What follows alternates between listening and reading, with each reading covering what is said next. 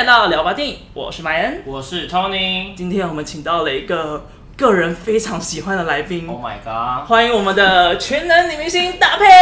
Hello，大家好，我是大佩。我今天要先跟你讲一件事情，哈我有一个朋友超级崇拜你，真的假的？对他，因为看了你的水下三十米，才特别去学潜水，而且他也现在就是想要开自己的一个 YouTube 频道哦，然后就是带着大家去潜水啊，然后也在海边就是边游泳边潜水，然后边进海，很很感人呢。对啊，他就是哦。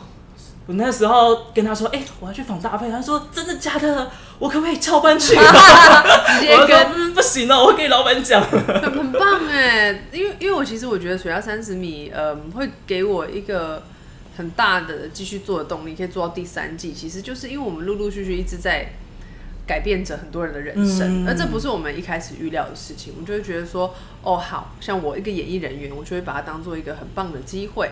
然后呢，以制作人的角度，就会觉得，哦，我们要我们要做一个很创新的东西。可是结果，我们出乎意料的事情是，每天每每一集的播出都会有人被我们感动，然后甚至是我会收到很多那种啊，搭配，我因为看水下三十米，虽然我。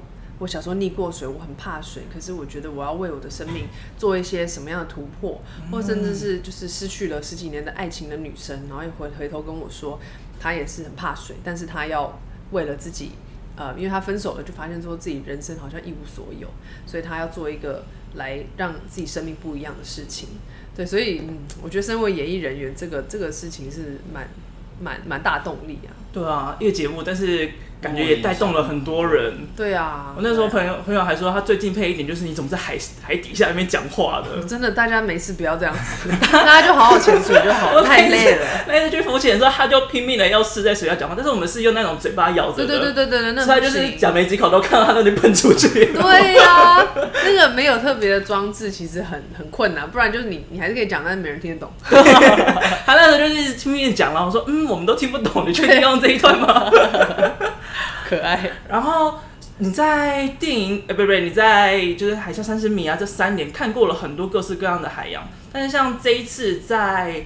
消失的情人节里面，你们到了算是嘉义那一带嘛？对对对。然后看到那个海，其实我觉得从电影里面看起来是非常酷一件事情，因为大家都知道那边有地层下陷的状态，但是导演把它拍得非常的美，超美。因为想说，那你在看那边的时候，会不会觉得好像跟你以前的海认知有所不一样？我觉得非常不一样哎，就是嗯，大家认知的海就是哦，海天一线。或者是哦，很蓝很美，然后有一个漂亮的沙滩。可是其实导演在呃东石这边拍出的那一个，那其实叫做呃寿岛沙滩。它在古时候呢，其实日治日治时期是一个海水浴场。那他为什么会回到那边呢？其实有一点点像是回到他的《热带鱼》这部作品，因为像是跟《热带鱼》致敬。然后在那边也可以完美的呈现阿泰他的心境，就是他带他去一个。呃，秘密基地。那这秘密基地对于观众或者镜头上面拍下来的样子，其实很像一个被世界遗忘的角落。真的。对，所以所以呃，跟以往的水下三十米阳光沙滩比基尼完全不一样，就是那个活力是完全不一样的。然后在那边呢，以往我们水下三十米其实根本不会在西部拍嘛，因为西部的水是不能潜的，都是勒嘎那个 米色的，所以我们会去。嘉义的布袋去坐船到澎湖，我们的三季都是有这样子，所以我们几乎没有在嘉义停留。所以其实那那也是我第一次看到嘉义那边的海，对，完全不一样，跟水下三十米的那个那个心情啊，还有那个阳光的程度完全不一样。对啊，那像那边有一段是公车，就那样开进的，被海水盖过的那个路，对、嗯，那边是刻意挑选那个时间，还是刚刚好？那个时候路面就是这个状况。我我觉得那个设计过的，因为其实，在那个水墨区呢，它是因为地层下陷，所以涨退潮的时候，它的潮差会非常的大。涨潮的时候，那一条路就被淹被淹过去了。第一次去那边的人根本就是不敢不敢走，因为不知道哪里是空，就是一个洞那样下去，可能就就不见了。对对对，所以他们其实我我我记得应该是设计过的。那时候他们看到这个状况，然后车子这样开过去的效果非常好。然后冠廷本人也很兴奋，因为他那时候从来没有这样开车进去。对，因为他们家有那个就是小货卡，他小时候也会开。然后看爸爸开，每次经过那个水，唰把那个那个水花弄起来。他就觉得天哪，我现在开公车，我也一定要这么帅。然后呢，就就大家阻止他，不要，车上人性命很重要，不要这样，叫他慢慢开过去。对，因为我小时候看电影的时候，根本没有那个他想要那个打水花的感觉。对对虽然虽然他很想要，可是好像也不太符合那个时候的心境。毕竟毕竟冠廷那个角色是一个很慢的人，对对对，不是那种会冲过去激起大水花的感觉。所以其实，在那边的各个细节，其实我觉得导演都掌握的很。很很到位，然后也很紧扣着他想要传达的这个讯息，然后紧扣着这个角色带给人家的感觉。嗯，像这一次跟薰导合作，有听说是因为是薰导，所以你有特别期待跟他合作？我真的我不认识他之前，我的确真的就很喜欢中破塞，我真的很喜欢健忘村。嗯、那其实我觉得，呃，在以前。拍摄呃，在以前可能呃，当还在当小演员的时候，还在摸索的那个阶段，上过很多戏剧课程。哎、然后呢，所有灌输的观念都是说，其实笑比哭还难，喜剧是比悲剧还困难的、嗯、的一个一个拍摄的这种这种题材。所以我会觉得，如果要做这件事情的话，真的就是直接非薰导莫属了。对，那他会这么厉害呢？其实。一定有两把刷子嘛，但没想到他刷子不止两把，很可怕，大概有十把，有时候还要拿来丢我，把他气到不行。对啊，那那就是其实嗯，喜剧这件事情，对，真的要挑战 就要做到最好的，所以所以很开心的时候，熏导也是选我，然后就二话不说，真的就是他有问过我啊，他就说那时候还第一次见面，嗯、他就说你会，你觉得你可以演喜剧吗？立刻答应，立刻说当当然啊，我我觉得我不会。他说为什么？你心中有害怕个几秒吗？对，那时候觉得不行，毛遂自荐，就这个时候就开始了，一定要直接冲出去，不然没有机会。然后我就说，因为我觉得我的个性也是蛮北烂的，我也很喜欢学人家，然后我觉得应该可以吧。没想到。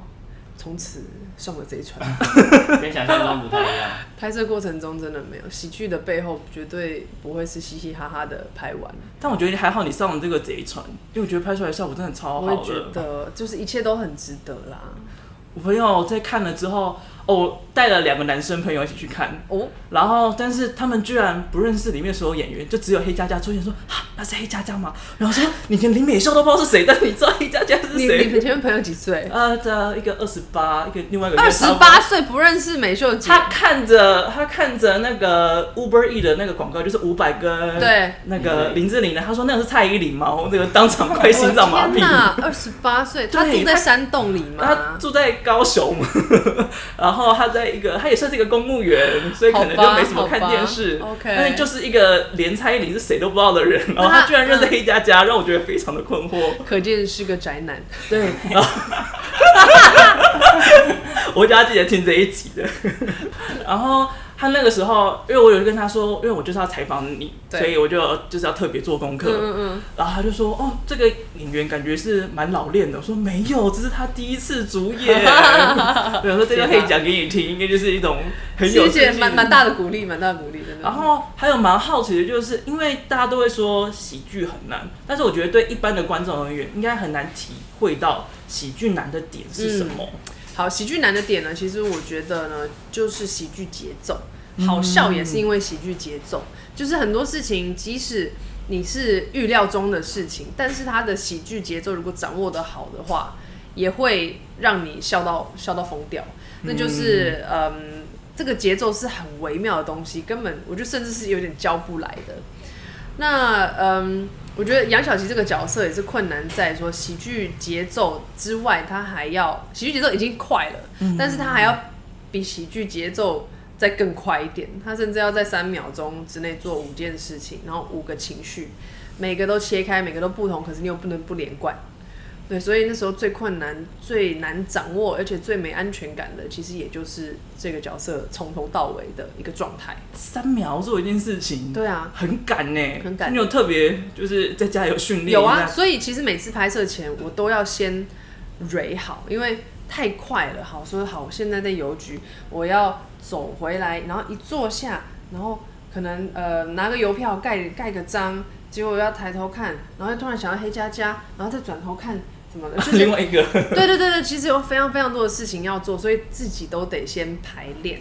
然后我在小时候其实有看过一个文章，他就是讲说，你的专长上的练习呢，你要常常在脑中无限的 replay。嗯，你你不管是乐器的练习也好，或者是你的呃那个像我拍戏的动作这些走位等等，你其实都要在脑中去多演练几次，而不是在现场就是等 action，然后等着现场撞一颗。对，其实都要很多很多的演练，但是我在那时候呢，现场的状态很紧绷，就是抢时间，然后我们的戏又很多，那要怎么样在这个时间内顺利的拍完，这就是我得我得预先做的功课，但现场又不太给我时间的时候，那个压力就很大，对，只能只能拼了。对，有感受到，就是你每一场戏。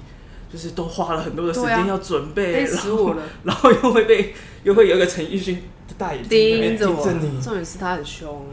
其实，在看到你的新闻跟访谈之前，我一直都觉得他应该是一个阿爱的老爷爷。没，我也是这么认为的。结果发现演了之后才发现自己误会了。其实他，因为他他他是一个对自己自我要求非常高的人。嗯所以他他就是每次每次都说，你不要觉得我对你很鸡巴，我对自己也很鸡巴，更鸡巴。所以这种是没话说啊，你对你你对自己都比对我们严格，那难道我们还要放过自己吗？对，就只能甘愿的冲。对，而且你觉得不满意，因为我觉得身为演艺人员，你你不能让嗯选择你的这个导演失望。嗯，你甚至你可以讨论，但是你不能越越那个线。对，所以就是这这就是一个拿捏啦。其实我觉得蛮蛮困难，但是也是每天在面对的事情。那像是因为这次杨小琪的角色，嗯，就是不止要扮的有一点点丑。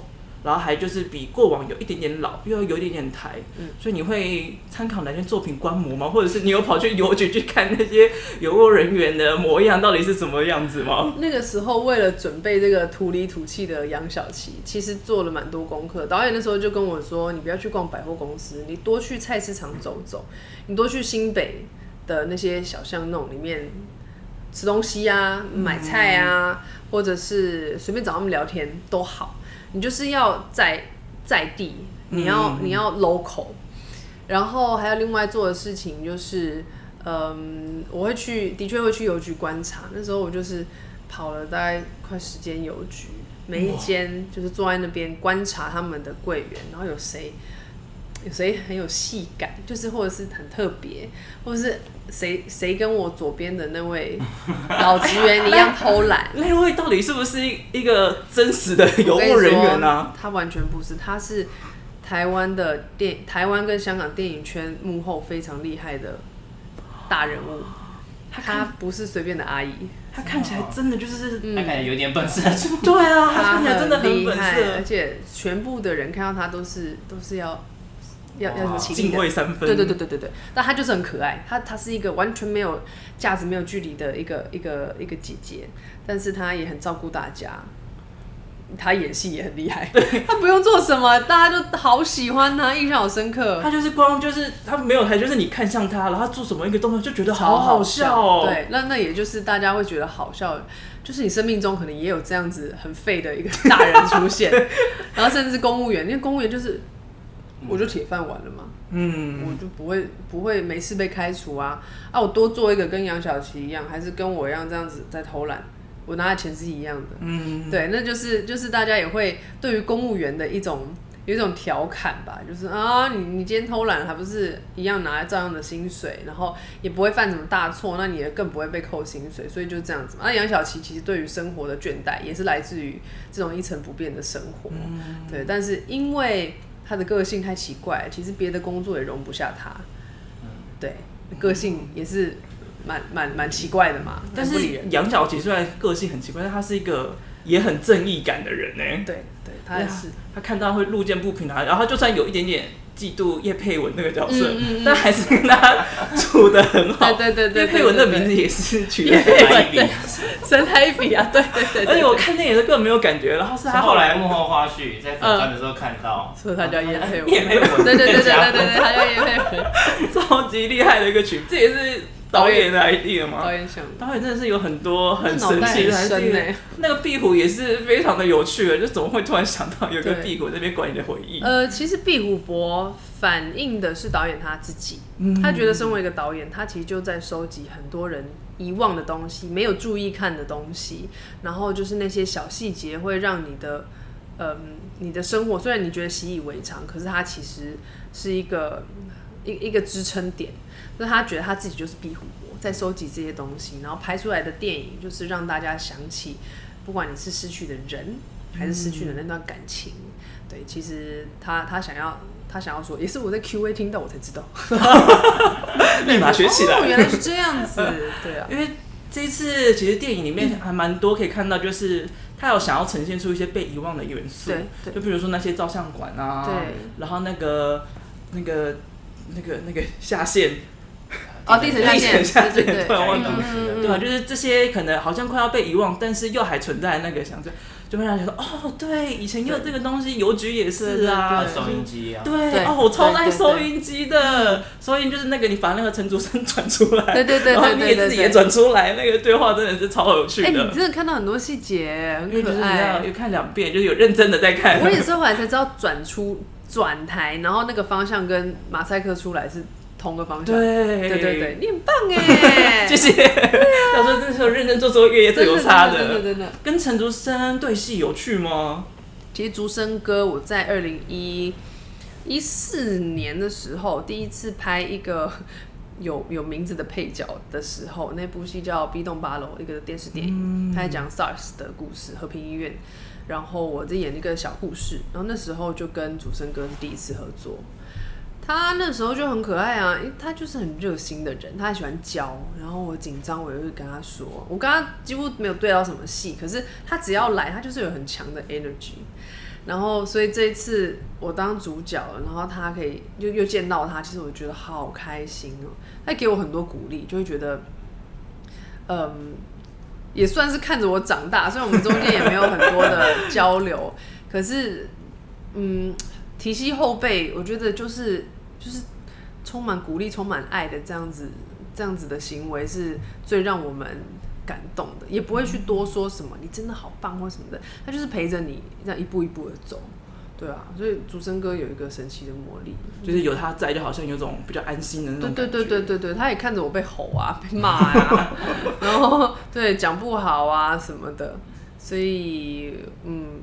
在现场我，我我常常被骂，可是也从来没有一个人过来，就是拍拍着我说加油什么。大家都是用眼神在沟通，眼神在帮我加油。因为这眼神示意你说，对对对，现在导演在骂你，我不方便过去。但是加油，加油，我们看着你。对对对对对对对对对，所以一路这样走来，到最后一天杀青，就导演组就哭了，他哭了，就是嗯，导演导演是这么说了，他觉得就是从第一天，大家看着大配这么可怜。然后也很努力，想要把戏演好，但是小薰大魔王就是在旁边一直骂，一直骂，一直酸，一直酸，然后不给面子，这样子，一直到了最后一天，大家的那个加油，就是心跟我在一块吧，嗯，真的释放出来。有，我们有听那个你在雀雀那边的时候，哦、这边讲的是最后一幕然后跑过去，但还帮你拉布条什么的，真的好感动，光听都快哭了。那真的，我当下也是边跑边哭，爆哭。那想问一下，就是你饰演小琪，那他本人的性格跟你有相像的地方，或嗯比较不一样的价值观的地方？我觉得最相像的地方，应该就是勇敢追爱这件事吧。嗯，我后来仔细想想，我小时候的男朋友好像都自己主动来的，都是你去，追的，哦，或者是我去主动聊天，或者是怎么样。我就是，嗯，对于我觉得，嗯，好像可以哦，那个，嗯，聊得蛮起来的，好，再进一步约约，然后看电影，哦，然后吃饭，哦，对，对，我就觉得其实。追一个人还蛮好玩的，然后有追求成就感。对 啊，所以我也是这样子的人。我觉得追一个人蛮好玩的，就是他会让你生命中有个动力啊。对对对对对，那时候的所有事情都可以不顾的感觉。然后你就会破关，因为一关一关这样子过去。破关讲的好像有一点打游戏的感觉。对对对，就想说，嗯，有好又得到又得到了一点分，得到一点分，得到一点分。哦，因为我是我是被动比较多，就是会有种。就是当有人约你出去，然后要跟你告白，就看得出来的时候，就觉得有种很爽的感觉。对对对对对，因为享受在那个被追最幸福啊！对啊，就是嗯，还是喜欢被追女 多一点。如果我可以被追，我也是没有很想要主动追人，追人还是比较累了。对啊，那所以杨小琪她在碰到那个就是就是真的电到了那个刘老师的那一刻。嗯他就会觉得哇，这假的啦！三十年来的好运终于对，所以他也也去勇敢追爱，然后一直到了好追就不见了嘛，这个人不见了嘛。嗯、到了他，嗯，妈妈不是叫他面对感情。就是如果失败的话，嗯，对烂的感情就要骂，对，就像他一样，我爱你，对，我爱你，就是 就是那句我爱你，那里也超级好笑，那里好好笑。然后，嗯，所以他在撕掉名片的那一刻，其实就变得说他，他他转回从一直对外，一直等待到他自己积极的去找寻那个不见的那一个人不见的那一天，对，那是一个关键。所以你自己本身也是节奏比较快的人。嗯，对，我节奏当然是没有杨小琪这么快，但是我不算慢的人啦。对，不算太慢的。追男追男生也是。追男生，嗯，好像蛮快的，觉得自己蛮厉害。好久没谈恋爱，对，但是嗯，节奏快这件事情在杨小琪身上就呈现的很有趣。我们也想要借由。嗯，每个角色，然后在观看的人，他们有没有办法投射到自己身上，嗯、或者是，或者是身边出现过的那个姐姐、那个阿姨，或者甚至是，嗯，其实自己内心有一个爸爸，对，有有很多很多这样子的讯息在里面吧？对，每个人看的感觉都不一样。其实，在电影里面，杨小琪这个角色比较像是跟他家里比较疏远的关系。嗯，但你个人呢？哦，我有看到新闻说，就是这一次你爸爸有特别因为金钟奖的关系有回来来看你，应该很感人吧？蛮感动的啊！那时候还还叫他，我还担心，因为爸爸住在加拿大，我还很担心说飞回来的过程中会不会有被感染肺炎的风险啊？或者因为听很多嘛，很多都是外外。呃，入境的外移进来的人是是带着带着病进来的，然后我就很担心，哎、欸，结果他还好，他隔离了十四天，现在也活蹦乱跳，就很好。已经隔离结束了，我爸很开心，他就说哇，舒服，没有人吵他，还有再 再两个礼拜好了，乱讲话。对啊，那我跟家里的关系，其实跟爸爸妈妈关系很好，但是他们分别，他们分开了啦。嗯、对，所以其实我觉得我就当一个桥梁，但是桥梁。桥梁是要自己盖啊，你不能等，对吗？等没有人会突然变成你的桥梁，嗯、所以其实我对于家人，我是很重视家庭的啦。嗯，所以即使爸妈分开，其实我都觉得我有义务要照顾他们，要陪伴他们。当一个妈妈是在台湾，妈妈在台湾，在台湾也是有常跟他碰面相处。有啊有啊，妈妈妈妈就是最常，就是放放假就会想要回家，嗯，嗯，就会想要跟家人在一块，就是蛮。蛮蛮蛮恋家的一个人，对啊，蛮感人的。因为亚洲台湾啊，应该蛮多家人不是这个样子，比较会像是杨小琪这样，就是跟家里就久久才见一次啊，嗯、回家也要拿那个米粉把脸挡住，假装还没回家。那个真的是白痴，而且两次还用一样的招，真的很烂。我觉得还蛮高明，就是拍这个，对然后还有很像窗帘一样。对对对，你觉得我我看不到你，你就看不到我。一个一个跑很快的鸵鸟心态，对对，很精准。然后这一次的主题曲，对，也是你写词的，耶，对。我很还蛮好奇，就是因为这部片其实有一点台味的元素蛮重的，但怎么会想到要用英文的方式来写啊？你有发现从头到尾没有中文歌？对，我就这样想说，感觉明明就很 对，对对对 对对唱唱那首应该也很难唱吧？超难唱，你要这样唱歌，你要一个会唱歌的人去落拍跟走音。对，我那时候很难，脑中超混乱，想说我根本完全听不出来这是什么歌。对，就是那个重复的节奏，想说啊，好混乱了，超白痴的。那时候那首初恋也是英文歌嘛？对对。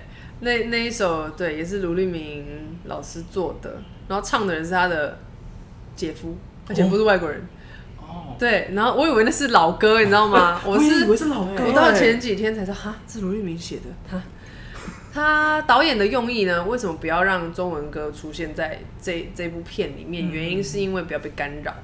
如果中文歌我们听得懂，哦、我们就会把我们就会分散注意力在听这首歌在唱什么。但是如果它是英文歌的话，那个语感没有那么熟悉，你就是会还是会专心，就是把它放的比较 background 一点，就是知道有歌词在那，但是还是放的比较后面一些。对对对，所以这次很开心，卢立明他作曲，然后呃，我我来我来填词。对啊，对，又自己唱很开心。在卢律铭的那张专辑的最后一首歌，啊、那个是那个是他那个是导演，就是叫你说要唱的更 local、更开一点的意思。对，他希望我成为一个 rocker，因为他本身是个 rocker，他喜欢摇滚乐。对，假的。他他是他他家里不知道多少琴，他有一个琴房。都把他的吉他都放在那边，他自己是一个摇滚摇滚魂的，哦、对对，他是一个 rocker，他真的 rocker。然后嗯，他就觉得说大妹的个性这也是大辣辣的，然后为什么唱歌这么文青呢？他就很他就很受不了，所以我们唱唱了一个安全版本之后，他就进来那个配唱指导，他就他就然后那时候卢立明就太震惊了，所以他那个那个那个 recording 键没有按掉。然后全部都都录起来了，然后那时候导演还找了一些就是可能那七八零年代的国外的、嗯、呃女歌手，然后是用比较那种浑厚的嗓音，就 那那种那种就是有很投入的那种唱法，他就说这个才是 rock，你不要听他曲风虽然不是 rock，可这种唱法就是 rock，所以你压下去就要变成这样好。这个曲风硬要唱成 rock 也是很有难度哎。对，所以他要的是那个情绪上的强跟直。嗯，对，因为可能我自己的乐团或者平常的创作，其实我就是比较柔一点，跟转音比较多。他就说这些我不要，你已经有了，我想要一个你很很直，你有被人家没有看过的那一面。所以他就，然后就录下那一段 愤怒熏熏。我觉得录那段超好笑，因为就边工作边放，然后想说，哎、欸，怎么开始有对话出现？对，然后发现那对话很有趣。欸、我我那时候还不知道，我真的不知道有这一段。然后有一天呢，我就是呃原声带好像快快快发了，我就突然翻到这个影片，然后我就发在脸书上，然后卢立明就回他说：“你干嘛破梗？”我说：“怎么了？怎么了？怎么了？怎么了？” 他就他就说，算了，你到时候知道。他也不知道，我不知道。对，然后就放了，就放了那个那个，就是那一段，就是我在做笔记的时候，愤怒熏熏。然后就听了，我就说你真的很北蓝。他就说还好吧，这首歌应该是那个双十双十节国庆典礼的时候会放。真的很北蓝。他看似个文青，可是其实他的。他他个性很好笑，然后他的音乐素养也真的很丰富，嗯、所以配乐真的不容易。配乐很耐听，是因为你每次听你都会发现新的东西、新的乐器，然后新的东西衬在背景。尤其他自己是后摇团出来的嘛，嗯，也有很多后摇元素在歌曲里面。对，真的，他这首专辑真的听得非常的舒服，很爽，就是真的是很适合。就是边工作的时候边听，对对对对对对，然后最后还有一点笑料，告诉你说啊，这张专辑要结束了，那首可以跳过，那首还要这个点 like 起来。谢谢你哦，谢谢，也是蛮奇怪的，不客气。对对对，这个称赞。然后这一次为了金钟奖的红毯。听说你还有跟黄子佼特别的指教一下，能够跟我们分享一下吗？看现在现在做 Podcast 的人这么多，大家应该也蛮需要，就是被传授一点。哦，我呃，你说关于主持吗？对啊，主持其实佼哥那时候比较多针对的是呃典礼上面的主持啦。他说声音的抑扬顿挫，嗯、就是你不能一直那么高，那么高，那么高，人家听了十分钟就觉得好烦。关掉了，但是你也不能一直很低很低，你就想睡了。所以就是抑扬顿挫，要一下高一下低，一下高一下低。能够示范一下吗？因为他抑扬顿挫就很像去演讲比赛那种感觉。对，可是你可以不用字正腔圆呐。对，像像我我这个过程中就有很多一下低的，然后一下一下又一下又高的，可能就是这样子。嗯、然后呢，就是说到关于陈玉勋的时候，我就会觉得有点愤怒，但是其实他真的是对我很好。啊、哦，有有，就很有那个感觉了。然后就高的时候又好像比较快，然后低的时候又好像慢了一些些。他就觉得抑扬抑扬顿挫其实是很重要的，很重要的事情，让人家听得下去。嗯，嗯，因为每个人的音音质音色其实不见得是每个人都喜欢，对对，但是还是有可以可以补强的方式。那我自己个人的主持经验来说，我就会觉得你要。扣紧你的主题，就是你这一次到底想要讲的是什么？嗯，有一个大的主题，然后其他是可能分个四段。那你每一段的主题是什么？即使绕聊远了，跟来宾就是放松的聊聊，聊远了再回来也都无妨。而且我觉得 podcast 可以剪嘛，对，你们可以剪，所以其实多聊你会挖出很多来宾。你想不到的一些东西，对对对，他们放松了，他们可能会多透露，然后突然嗯想到一个什么东西，那个就会变得说你跟别人我嗯不一样的地方，你问到了别人没有的。因为不然就是一题一题问，大家问的问题其实大同小异。你要怎么问出不一样的东西？对对，就是多聊。我们在练习的东西，我觉得很好啊，我觉得很好，因为嗯，这就是要练习来的。我也是水下三十米拍完之后，我们还有一个网络单元叫爱潜水。嗯、爱潜水，我在访了一百多集，就是圈内所有跟潜水跟大海职业有关的职人。对对，可能是水下考古的，有些是水下工程的，然后有些是自由。潜水有呃修图很厉害的水下摄影师的，就各式各样一百多集。我说有一度仿到真的很厌世，因为我不知道还能做什么突破。后来才发现说，嗯，轻松聊，轻松聊这件事情，你可以挖出人家的故事，那才是有温度的东西。嗯，我也是这样子练习来的。真的有感觉到，就是你这样三年来有那种越来越顺手的那种感觉在。对啊，三年还不顺手，我就先退出了。看起来真的非常的顺手啊！而且像我就个人就很喜很最常看的是你在酱子里面的采访哦。然后像我在看，就是你去挑战冰糖西施那一集，对我真的是看到都快哭了。对啊，冰糖西施那个也是蛮蛮特别的体验，就是我也没想到他会哭。对，但是就就是因为跟他聊到他卸下心防，嗯、所以他讲出真心话，那还有就是真性情，对我来说是很珍贵、很珍贵的东西，并不是要煽情的让这个节目哦哭了哇怎么样？其实我觉得那都是其次，就是真的要谢谢受访者信任我，嗯嗯，这个是这个是身为一个主持人很会会很。就真的是很珍贵的地方。嗯，就因为真的能够跟受访的人能够比较自然的谈吐啊，嗯、才有办法就是问到有趣的，对呀、啊，然后才能够比较真心的对谈到。对对对，而且我在唐老师身上也有学到一个东西，嗯、就是同理。唐老师常常会就是呃，假如你讲一个什么东西，然后他就说我也有这个经验，你会让受访者更、哦、跟你更 close，因为你哎、欸，你懂我在讲什么？对，这是我在唐老师身上学到的东西。这个还蛮蛮可以写重点下来的。嗯嗯、唐老师很会访人，很厉害。唐老师也是一个蛮厉害的人，就是也是一个各种都很会的一个。对，对他心，他就是心心灵疗愈系的啊。看起来也很疗愈。对啊，他很可爱，他真的好能够吃播，然后能够占卜，能够仿，真的是 几乎没有人不喜欢他，这是最厉害的事情。好像真的是没有问到一个是讨厌他的人，而且很多连不原本不看星座的人都会因为他的关系，所以会看一下。他说哇。真的是，这太扯了。他真的很很很成功，就像就像你一样，让我的朋友因此而觉得潜开始潜水了。哦，对啊，如果可以影响他的人生，其实我觉得这也是很有成就感的事情。我那个时候就是在看你的访谈的时候，就是在这样子里面的时候，有几集也是就是抓着我朋友一起看的。嗯嗯。但是这一题想要是帮他问了，因为像你在呃，你有穿就是比较泳装比较露的时候，嗯、但是。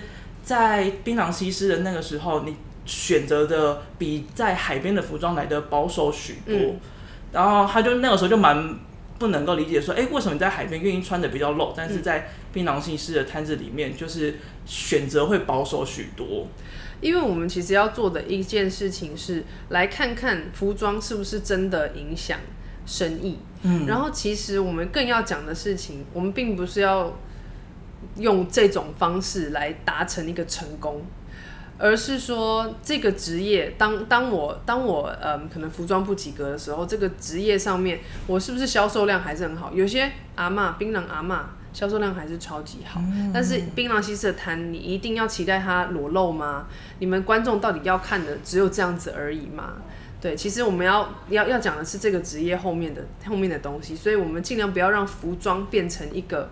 重点。对它，如果它是重点的话，这集就太简单了。嗯，我穿的，我我我我我就穿那个三点式的，我我是不是生意就会好了？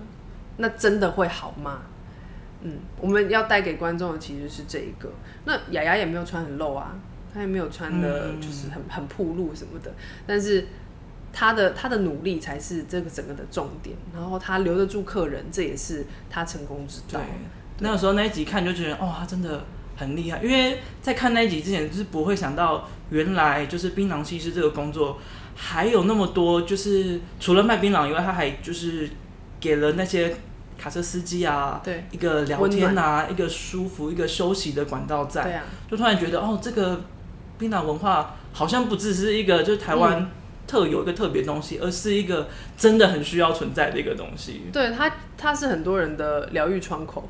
对，那这个疗愈窗口，你我们就不要把它想歪，你想歪那些就是一些老鼠屎，嗯、那 也也也没办法控制。但是其实有很多人真的在认真的生活，这只是一个他们选择的职业。对啊，所以他很多批评的眼光，包含你会觉得大配应该要穿很少，这也是一个偏见的眼光。嗯，对，那你们。你们就是戴着有色的眼睛在看这个职业了，对对，所以有有这样子反应的人，你跟你朋友那个检讨一下。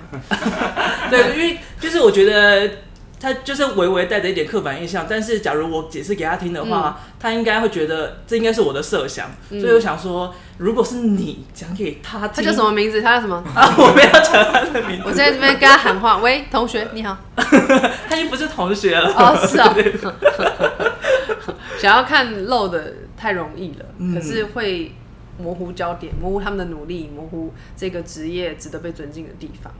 嗯，真的，我觉得你在这样子里面的采访都超厉害的。哦，几乎都被剪掉了，很多 很多后第二季很多的采访其实也有挖到很多故事，可是因为碍于节目的长度，其实很难、哦、很难全部都放啦，但也没关系，对，就是至少我认识的这些人也好像交了一群的就是新朋友，嗯，我自己也获得很多。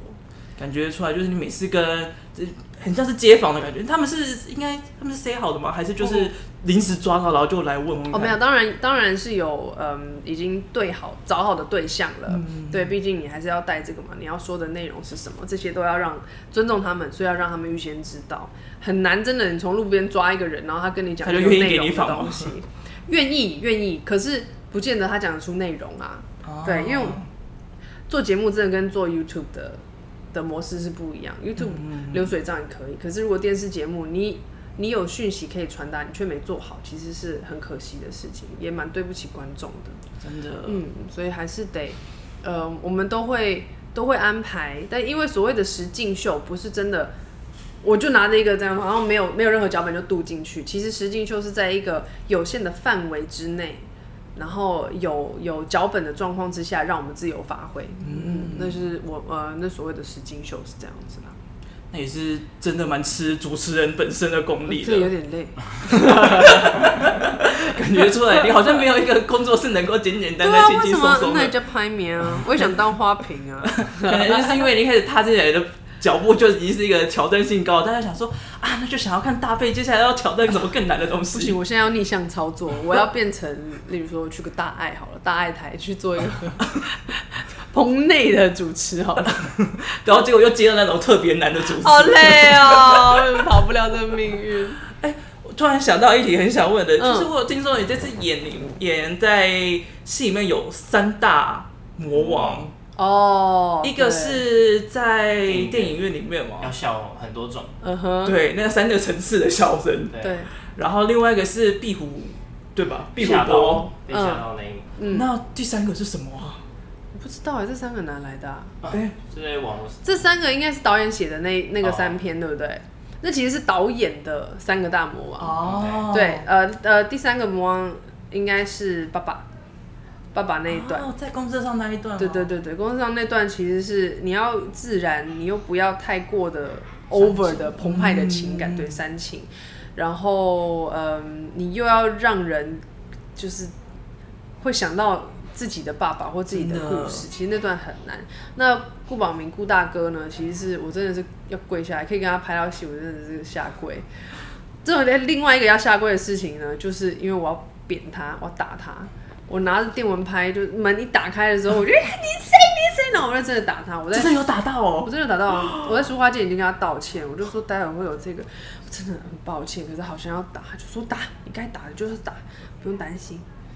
然后我就我觉得我我很夭寿，很可怕，自己都觉得自己的命都快掉了半条。对呀、啊，我觉得很糟糕哎，不孝哎，对长辈。然后呃，再来是我我自己的那个哭戏，就是整部片的 ending 啦，嗯、就是久久别重逢，终于等到三百六十三天之后，终于等到阿泰出现。那个哭戏其实是我前面。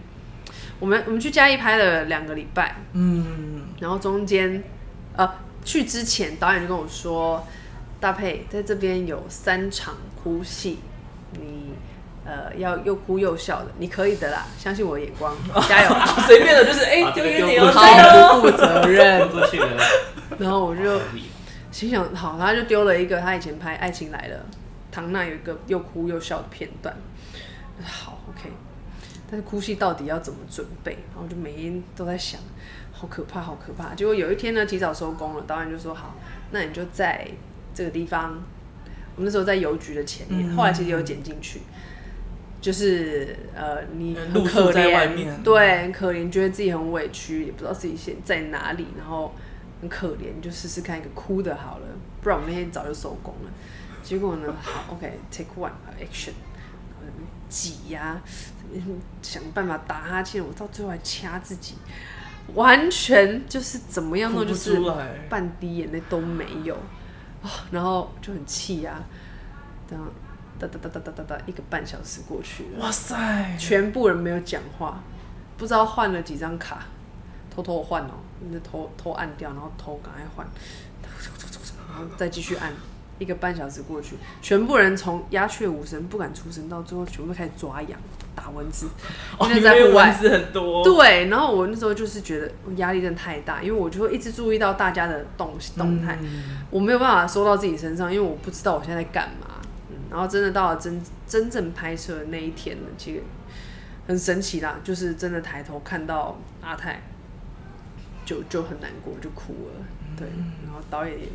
在 monitor 后面也是跟着哭，哭哭到不行了，一喊卡就冲过来抱我，好感人的画面哦，父女重逢，有没有想过祖女重逢啊？哎、欸，不可以这样子，是父女。对啊，最后那一幕真的是看到的时候很惊人哎，嗯、就是不管是你突然就爆哭了，或者是阿泰笑了一下，然后就哭了出来，哦，那一幕真的是。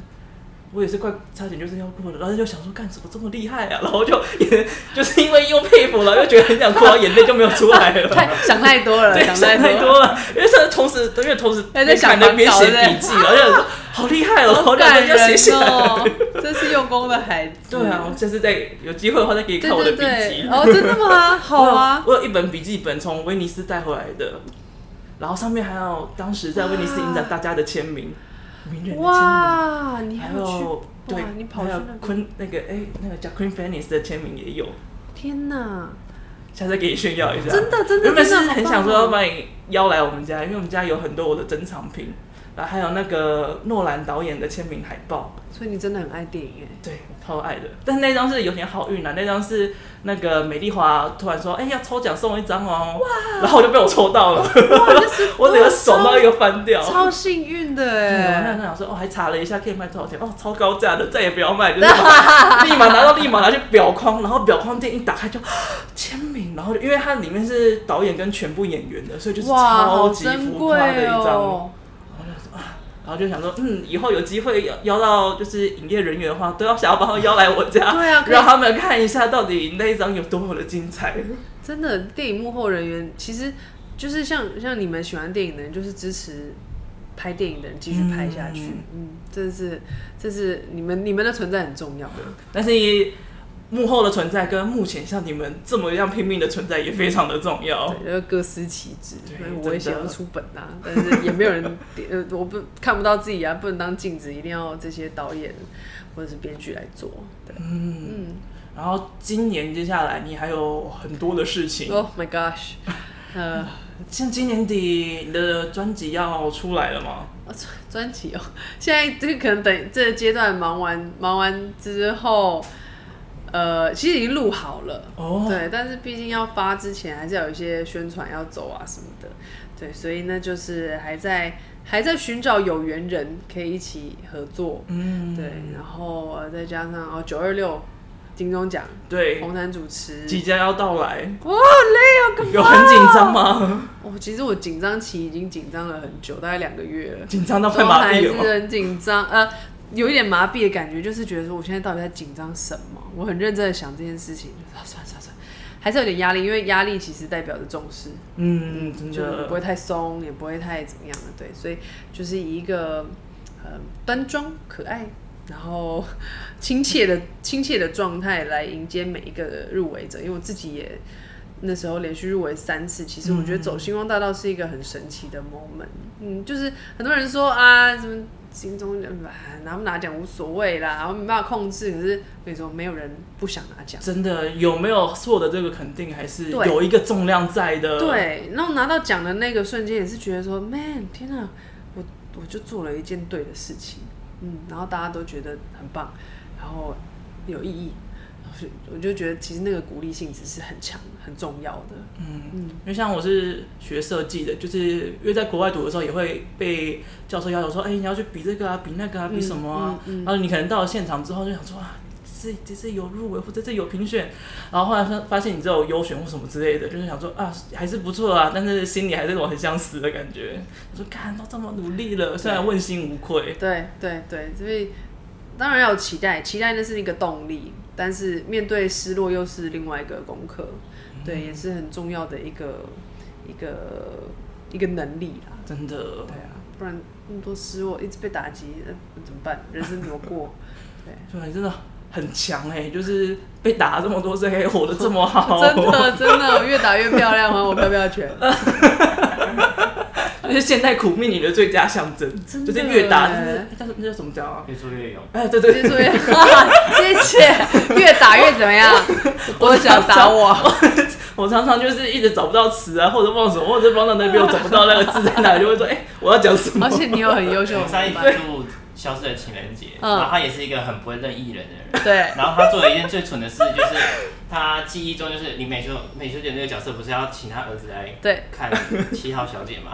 结果他继承他的名字记错，他讲林美照，而且他用林美照的声音演那一段哦，那完全那个印象就错了。但是我脑子里面 是是林美秀的样子，但是我就是不小心讲错了林美照的名字，然后也用了林美照的声音在讲话。今天那个我的金钟搭档豪平还还跟我分享了说，哎，听说真的有聪明药这种东西，要不要来讲？哎，有吗？我觉得还蛮需要，我也好需要，我要团购了。我也。如果有有有真的团购的话，那麻烦通知我一下。真的真的真的真的 联系一下。我觉得主持红毯最难的一个课题就是要记名字。哦，真的。对对对，其实你要认你要认脸，你要知道他们长什么样子，做什么职位，而且你词汇跟就是内容要想，就是准备很多吧。对，可是我觉得还有一个更重要的事情是你要放松，你要放轻松，嗯、不然那些词汇不会出来。人真的不能紧张。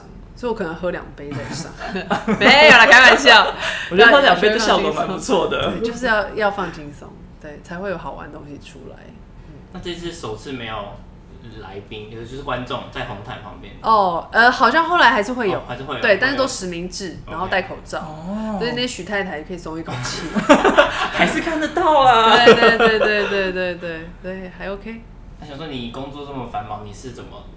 放松的，或是怎么抓到那个放慢的步调？嗯，我我其实觉得独处，独处是最容易的一件事情，就是收工之后啊，独处跟走路。我常常如果走的回家的范围，我就是会想办法晃回家，嗯、或者是坐在路边就是发个呆。但是你走回家的路上嘛，就是不会介意被。就是你的粉丝认出来啦，签名拍照、啊、没有。如果被认出来，这些都是很幸福的事情，至少还有人知道你。常常路上是没有人认出我的，但我觉得 OK 啊。反正嗯，做这做这个工作本来就不要期待说，哦天啊，我要爆红。如果你真的爆红之后，你的烦恼又是别的，嗯、对你你没有办法走回家，这件事情是我没办法想象的。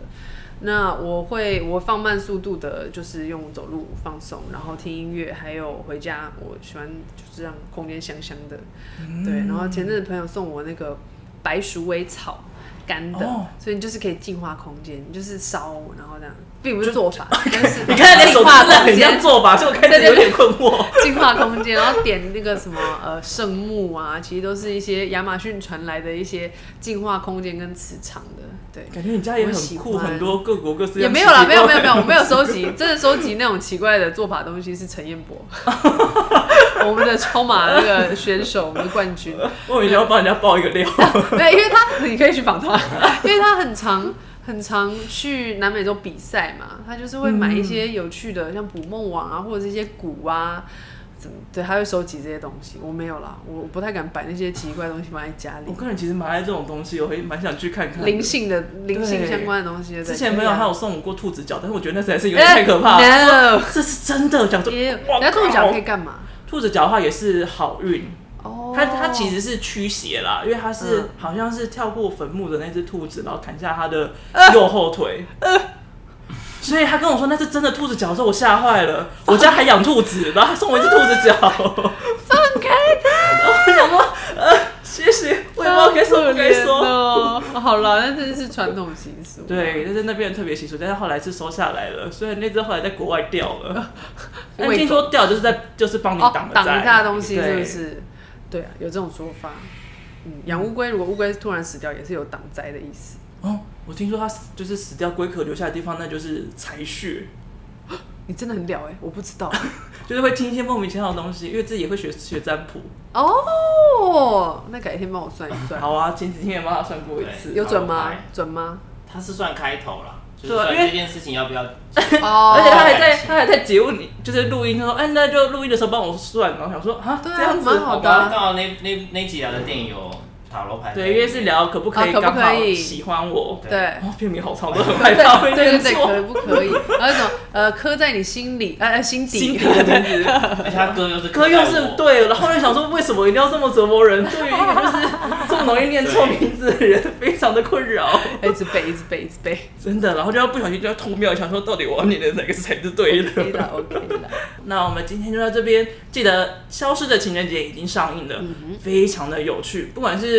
就是熏导，我觉得应该也可以算是今年里面最让我惊喜的一个作品，真的，而且真的就是里面搭配一个超快的节奏，然后加上卢冠廷一个超慢的节奏，却配的超级有趣，两个都超级可爱的，所以千万不要错过今年真的很必看的《消失的情人节》。耶，那就到这边，我是麦恩，我是 Tony，我是大呸，拜拜。